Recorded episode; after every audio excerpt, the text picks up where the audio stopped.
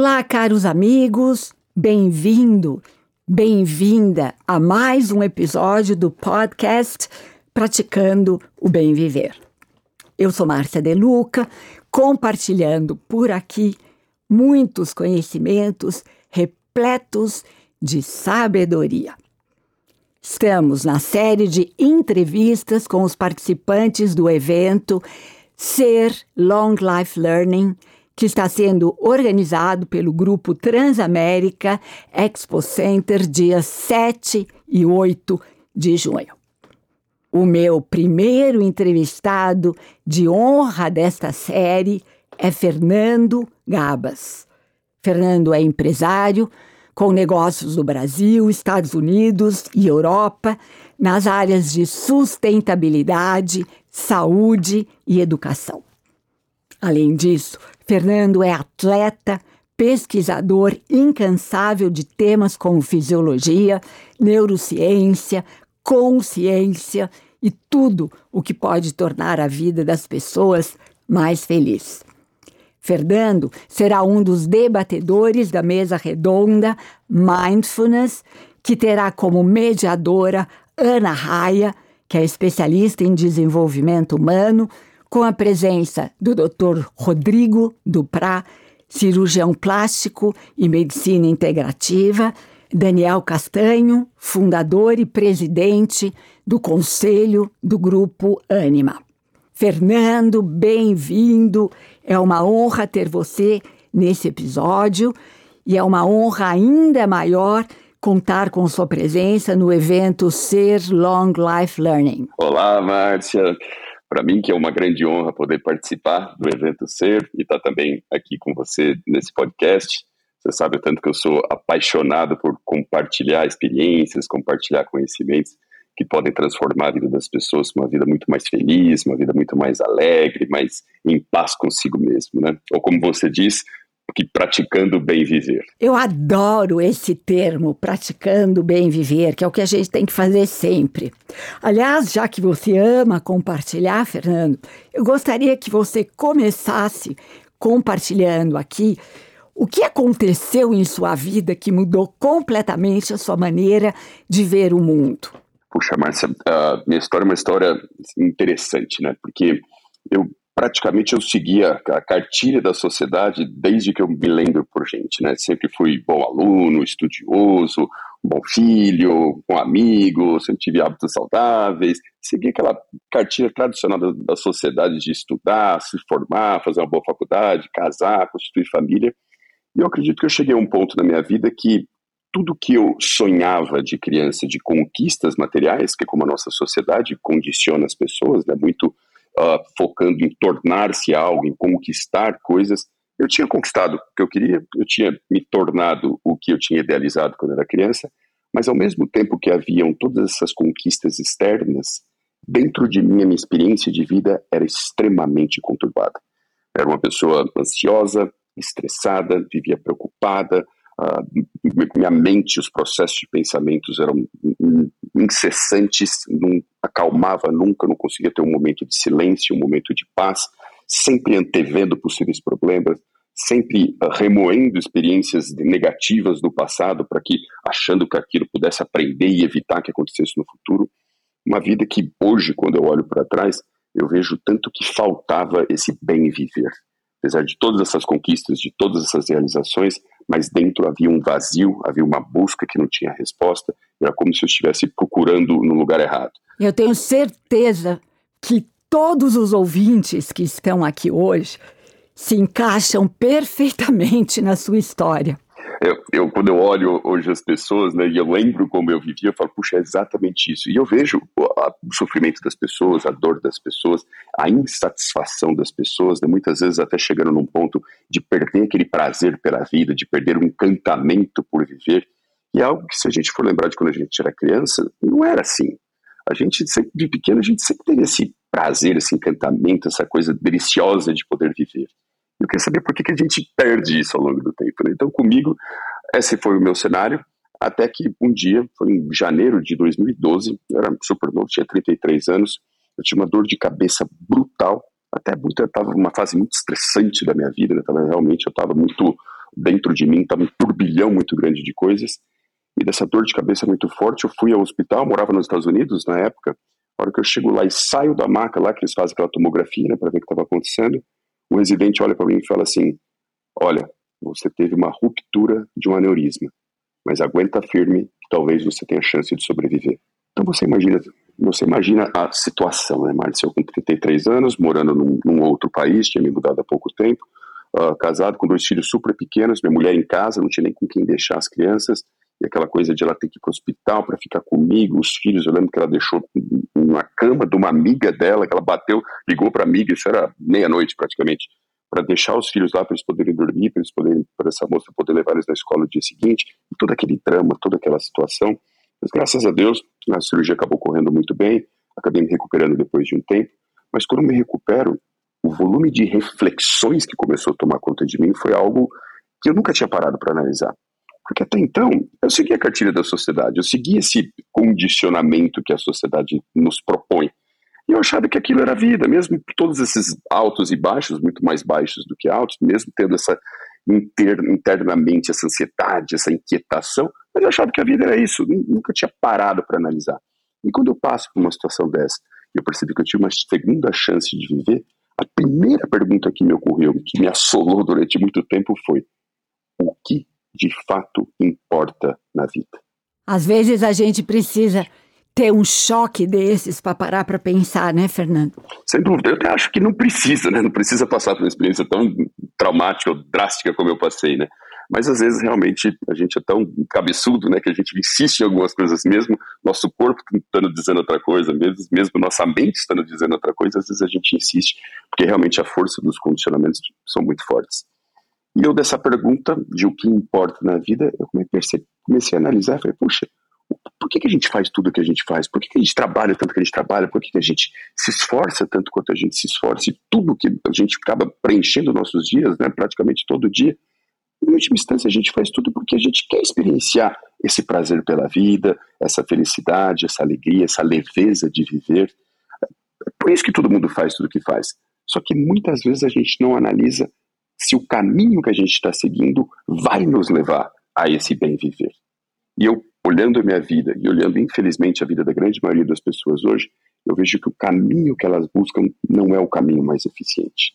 É uma estratégia errada, né? Porque as pessoas buscam fora delas o que elas só vão conseguir encontrar dentro delas. Os indianos falam que a saída não é para fora, a saída é para dentro. Sem dúvida, porque hoje, assim, depois que eu passei por tudo que eu passei, é uma coisa tão óbvia, né? Porque onde que a gente experiencia tudo que a gente experiencia? onde a gente experiencia prazer ou desprazer, alegria ou tristeza, felicidade ou um descontentamento, uma paz ou um, uma guerra interna, é dentro de nós. É dentro de nós que acontece. Então a gente achar que a gente mudando fora, a gente vai mudar a nossa experiência de vida, é uma coisa que não faz muito sentido quando você faz uma análise objetiva, inclusive. Uhum. E aí, desse meu questionamento né, de como encontrar de fato essa felicidade, como encontrar de fato toda essa leveza e esse prazer pela vida, minha decisão foi estudar. Falei, puxa, eu, eu, tenho uma condição que me permite isso, como eu disse, eu morava nos Estados Unidos, eu falei, eu vou estudar, eu vou descobrir quem são as maiores autoridades, os maiores especialistas nesse bem viver, nessa ciência interna, nessa tecnologia interior, e eu vou estudar o que eu puder, vou fazer o curso que eu puder, vou viajar, porque já que eu tive essa segunda chance, eu não quero ter mais uma vida medíocre. Eu quero ter uma vida que eu possa, a cada momento, a cada instante, encher o peito e dizer: puxa, que delícia que é viver, que maravilha, como eu sou agradecido por tudo que existe, como o universo é maravilhoso, como a vida é rica em sabedoria e encanta para quem tem olhos para ver. Era essa vida que eu queria viver. E eu segui numa jornada, Márcia, de fazer cursos em todos os cantos do mundo. Eu fui para a Índia várias e várias vezes, cursos nos Estados Unidos, aos montes. Depois de todos esses cursos, depois de todas essas experiências, alguma coisa muito importante começou a acontecer dentro de mim. E é algo que, hoje, eu olhando essa jornada toda, todas essas experiências, eu vi que é algo totalmente natural, é algo que é totalmente disponível a todas as pessoas, é algo que faz parte da própria constituição humana, mas que as pessoas precisam despertar isso. E até digo, não é culpa das pessoas, porque na nossa educação tradicional, né, a gente dedica 99% do tempo para aprender o que está fora da gente. A gente aprende matemática, a gente aprende idioma, se aprende história, geografia, ou se você for fazer uma faculdade, você aprende um conhecimento específico daquilo, mas a educação ela não ensina nada sobre nós mesmos. O que é a nossa mente, o que são nossas emoções, o que são os processos de pensamento, o que é essa tal da consciência que é se despertar da consciência, são matérias que deveriam ser essenciais, porque a vida se passa dentro de nós.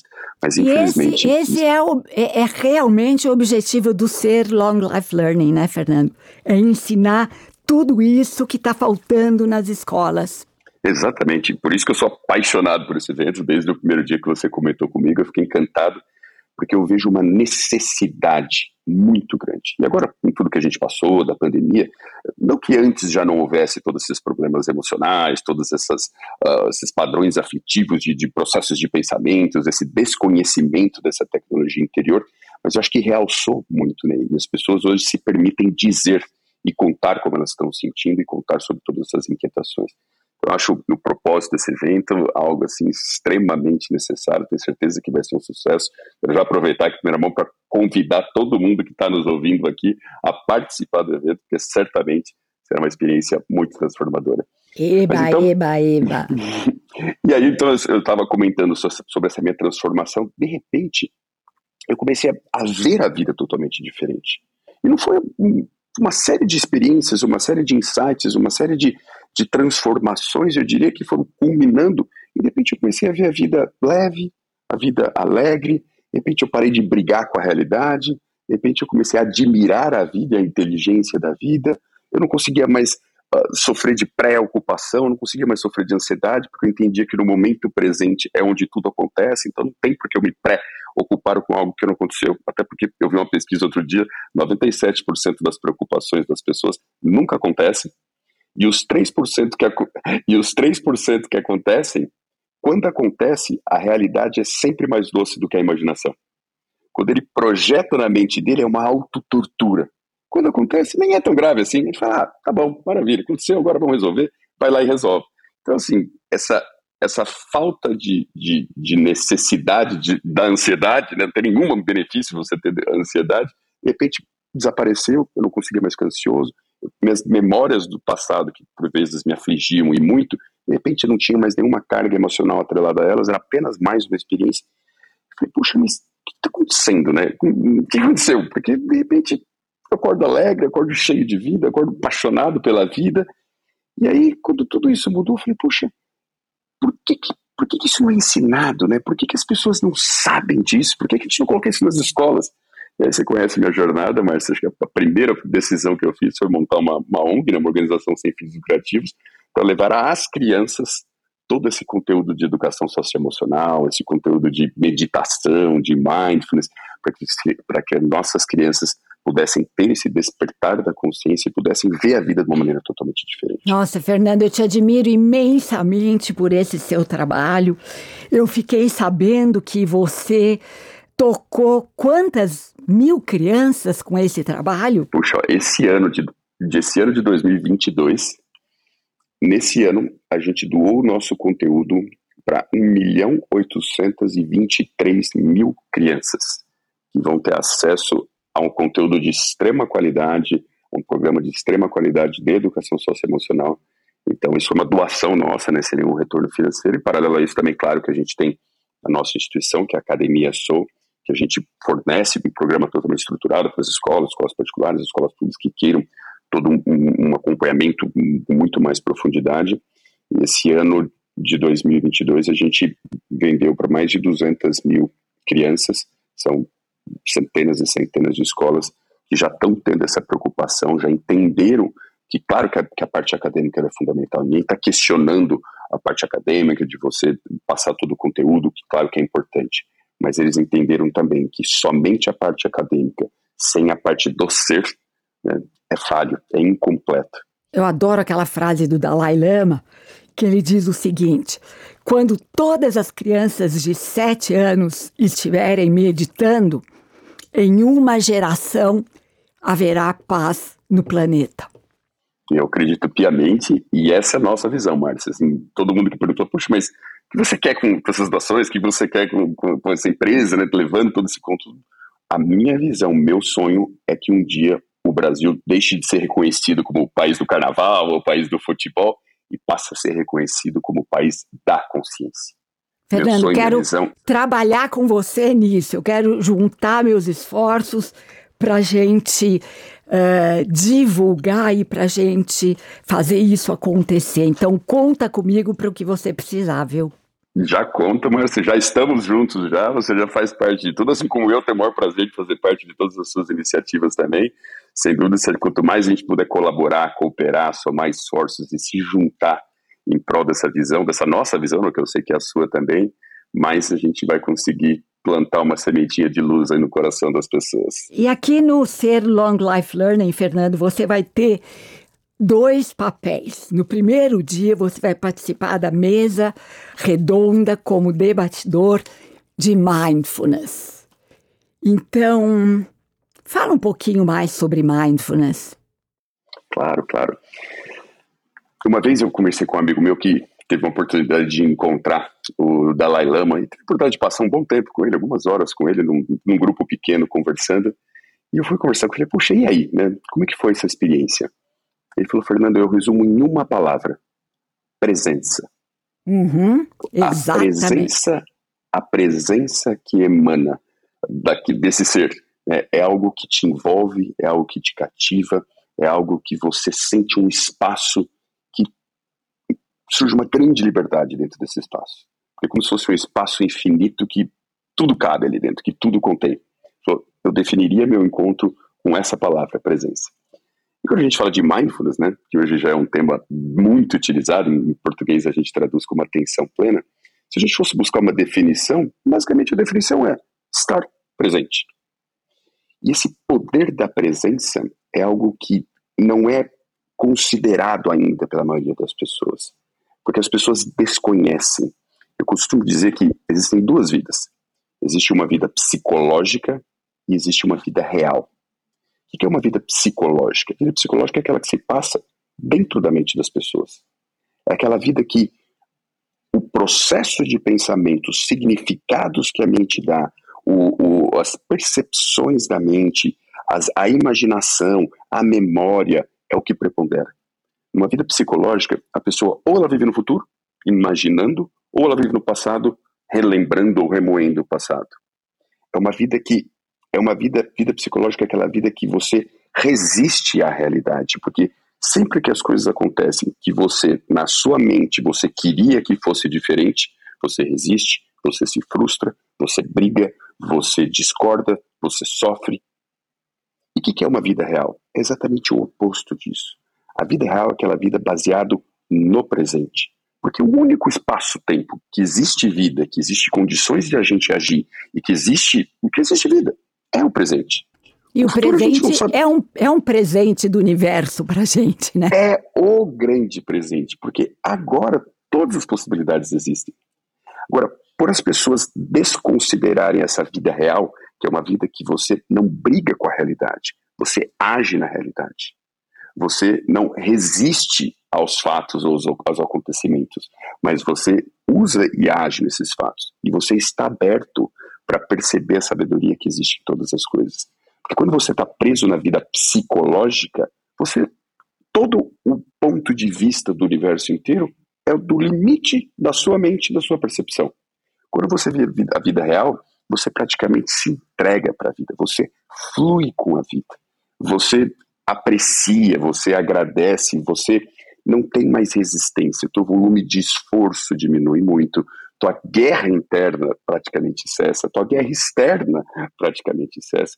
Então é uma vida muito mais leve, uma vida muito mais feliz, é uma vida muito mais conectada, é uma vida de muito mais deleite e prazer. Você acabou de falar do estado de flow, e esse vai ser o seu papel no segundo dia, no dia uh, ah, 8, onde você vai fazer uma fala sobre o que é o estado de flow e vai fazer um exercício para ensinar as pessoas a entrarem nesse estado de flow. Você pode falar um pouquinho o que, que é esse estado de flow? Claro, claro, perfeitamente. Porque, seguindo a linha do que eu estava comentando, né, Márcia, quando a gente fala dessa vida presente, né, dessa característica de a gente simplesmente viver a realidade, viver o presente, o que a gente percebe é que, inclusive, o nosso próprio funcionamento cerebral ele potencializa muito. O cérebro ele trabalha por sistemas, né? Ele tem, existem vários sistemas que esses sistemas são, não quero ser muito técnico aqui, mas basicamente é como se fosse a ativação de determinadas áreas cerebrais que promovem um certo tipo de comportamento mental. Existe um sistema aquele chamado de sistema default ou sistema padrão em português, que é um sistema que ele tem algumas características. E ele envolve várias áreas complexas do cérebro, são 11 áreas do, do, do cérebro que acabam sendo ativadas quando esse sistema está em ação, né, em operação. Mas as duas características mais marcantes desse sistema é a temporalidade e o senso de autobiografia. Eu vou me explicar. O que é a temporalidade? Nesse sistema, a mente ela funciona muito no futuro ou no passado. Então ela fica uhum. oscilando entre preocupação com o que pode acontecer e remoendo coisas que aconteceram no passado, e em vias de regra, preponderantemente com um viés negativo, porque a gente tem um viés de sobrevivência muito forte. Né? Então, a mente ela tem uma tendência natural de fazer você sobreviver, não você ser feliz. Então, quando você soma um viés de sobrevivência, de excesso de preocupação, com a temporalidade, você tem que as pessoas vivem hoje ansiedade e medo e preocupação pelo futuro e mágoa, rancor, tristeza ou irritação pelo passado. A segunda característica desse sistema default é o, o senso de autobiografia. O que é o senso de autobiografia? É aquele excesso de preocupação consigo mesmo. Então, quando o cérebro está atuando nesse sistema, o que acontece é que a pessoa, o mundo orbita em volta dela. Então, é sempre eu, meu, minha, uh, o que pode acontecer comigo, o que pode ser com minha família, porque o meu dinheiro, porque a minha saúde, porque fulano falou tal coisa de mim, uh, porque comigo aconteceu tal coisa, você não sabe o que aconteceu, você não passou por isso, porque pode acontecer tal coisa, porque eu não estou indo bem. É sempre, os processos de pensamento são sempre focados, quase que obcecados por si mesmo. Existe esse excesso de preocupação consigo mesmo. Quando você tem essas duas características juntas, que é essa temporalidade, né, a mente divagando no futuro e no passado, e você tem esse excesso de preocupação consigo mesmo, o resultado disso, Marcia, é uma baixa potência de execução, de inteligência, eu diria até, porque você está totalmente limitado e obcecado com você mesmo. E o outro aspecto é, isso gera descontentamento, gera uma insatisfação, gera um sofrimento psicológico muito grande no caso da ansiedade, do, do excesso de preocupação, do medo, da tristeza, da mágoa, da irritação, porque você briga com a realidade, porque para você as coisas têm que ser exatamente do jeito que você acha que deveria ser. Eu até brinco, mas eu chamo isso de síndrome de Deus. As pessoas sofrem de síndrome de Deus porque elas querem que as coisas sejam do jeito delas. Elas querem Exatamente. que os outros façam exatamente aquilo que elas querem que os outros façam. Adorei, fatos... síndrome, síndrome, síndrome, de Deus, de Deus. achei o máximo isso. As pessoas querem que os, os, fatos aconteçam exatamente como ela quer. E se não acontece, ela fica revoltada, fica triste, fica brava. Agora cá entre nós, Márcia, qual é a chance dos fatos acontecerem exatamente como você quer? Qual é a chance? Nenhuma. Zero. Qual é a chance dos outros fazerem exatamente aquilo que você espera que eles façam? Zero. As pessoas fazem o que fazem.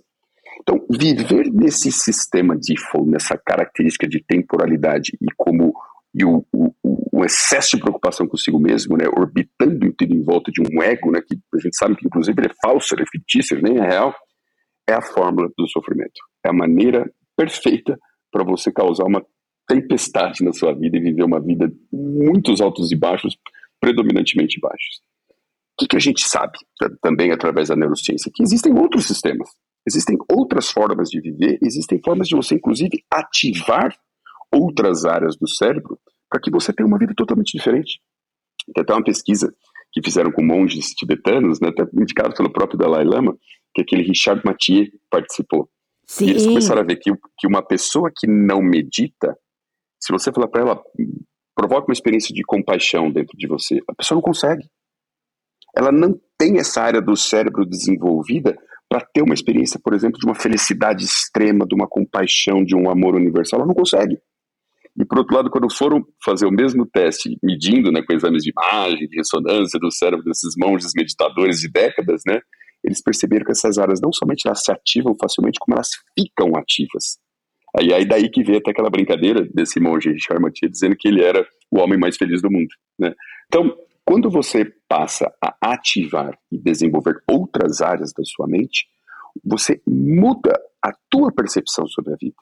Né? Principalmente você cultivando essa presença, cultivando todo esse aspecto de você sair desse sistema de foi e você viver a experiência da vida, integrado com a própria vida, o resultado disso é que você passa a ter algo que eu sempre uso essa palavra e às vezes parece estranho para as pessoas, mas ela, ela, ela é exatamente essa palavra que descreve. Você passa a ter uma segurança interna que está tudo bem. As pessoas que ativam essa área essas áreas diferentes no cérebro, elas sentem essa segurança que está tudo bem.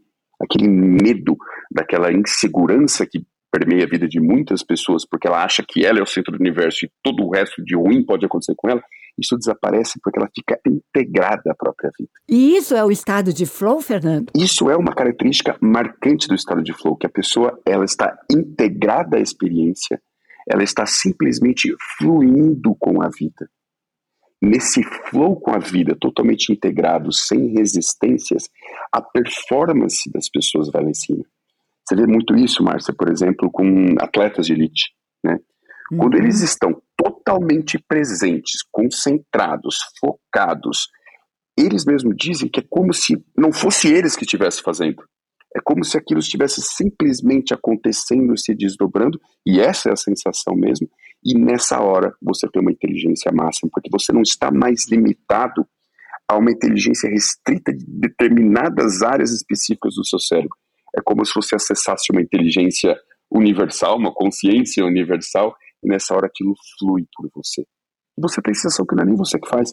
Aliás, tem outro dado interessante, já que a gente está falando de ciência, de neurociência, tem um dado muito interessante, Márcio, que as pessoas têm aquela ilusão de achar que tomam decisões, e essas decisões que vão determinar a vida delas, e é muito assim, não, porque eu tomo essa decisão, eu tomo isso e aquilo. Sabe o que os estudos mostram? Que as decisões são tomadas de milissegundos até 11 segundos antes da pessoa tomar consciência dela. Olha que coisa interessante, isso é estudo, isso é ciência. As pessoas têm a ilusão de achar que tomam as decisões, mas não. Elas se apoderam de uma decisão que já foi tomada pelo processo de, de, pelo processamento de dados do próprio cérebro, e ela simplesmente se apodera dessa decisão e fala: eu tomei essa decisão, mas ela já tinha sido tomada, num aspecto inconsciente, inclusive dela. Então, o que a gente observa quando a gente vê isso? Quando você permite que o seu cérebro relaxe e funcione livremente, fluindo com a própria vida, que você não está nesse excesso de preocupação e obsessão por você mesmo, é como se ele desenvolvesse o seu máximo potencial, as decisões e ações são tomadas naturalmente e você simplesmente flui com todas essas experiências. Isso pode parecer às vezes muito uh, too much, né? Não, mas isso é demais. Todo mundo já teve essas experiências, mas você pega, por exemplo, nossos ouvintes aqui, eu tenho certeza que vão, vão ah, fazer alguma associação com o que eu vou dizer agora. Sabe aquela hora, por exemplo, você está conversando com uma pessoa querida, muito querida, que você ama muito, e essa pessoa está precisando de uma ajuda, e de repente você começa a falar coisas, você fala, nossa, eu não sabia que eu sabia isso. Puxa, que, que beleza. Nossa, olha que lindo tudo isso que eu disse. Nossa, olha o impacto que eu causei na pessoa. Nessa hora você está presente. Nessa hora você está conectado com aquela experiência que você está vivendo, com aquela pessoa que está na sua frente. E nessa hora você acessa todas essas potencialidades. Ah, Fernando, então, que maravilha, né? Que maravilha. Uma maravilha. É, é, é, uma simples. outra forma de viver. A vida é, é simples e a gente complica. Muito mais simples. A gente complica demais, mas porque a gente foi condicionado a, a ter uma percepção da vida, uma visão de mundo baseado no egocentrismo, né? Eu contra a vida. Quando a gente se toca que, na verdade, nós somos todos interconectados com a vida. Mais uma experiência. E a experiência que se apresenta para nós naquele momento é a experiência necessária. E a causa dessa experiência, se a gente for analisar mesmo, aconteceu há 13,8 bilhões de anos com o Big Bang. Porque tudo decorreu disso. Se a gente parasse de se preocupar com essa causa, não, porque a causa disse aquilo, e fluísse com a experiência, aprendesse a admirar a própria vida, ah, certamente nossas vidas seriam extremamente mais felizes, mais agradáveis, mais em paz, né? Porque a gente para, cessa essa guerra interna, cessa essa guerra externa e a gente simplesmente age na realidade. Ai, Fernando, então, eu não uh, sei como agradecer a sua presença aqui no meu podcast Praticando Bem Viver e muito feliz uh, de que os nossos ouvintes percebam a qualidade da sua presença no evento Ser Long Life Learning. No dia 7, no primeiro dia, na mesa redonda de Mindfulness, e no segundo dia, ensinando como entrar no estado de flow. E aqui aproveito para dizer que nós temos um site que é www.experimentecer.com.br e o Instagram arroba para vocês irem acompanhando a evolução do programa. E toda semana um episódio novo com as pessoas que vão participar. E eu quero te agradecer, Fernando, imensamente por todo esse compartilhar de sabedoria, porque eu digo sempre, né, que conhecimento em si não adianta muito, o que adianta é o conhecimento com sabedoria, que é o que você passou para gente aqui hoje. Agradeço imensamente o seu tempo e a sua dedicação para brilhantar o ser Long Life Learning. Eu que agradeço, Márcia. Como eu disse na abertura, que é uma honra muito grande participar. Eu tenho uma grande admiração por você, pelo seu e trabalho. E eu por você.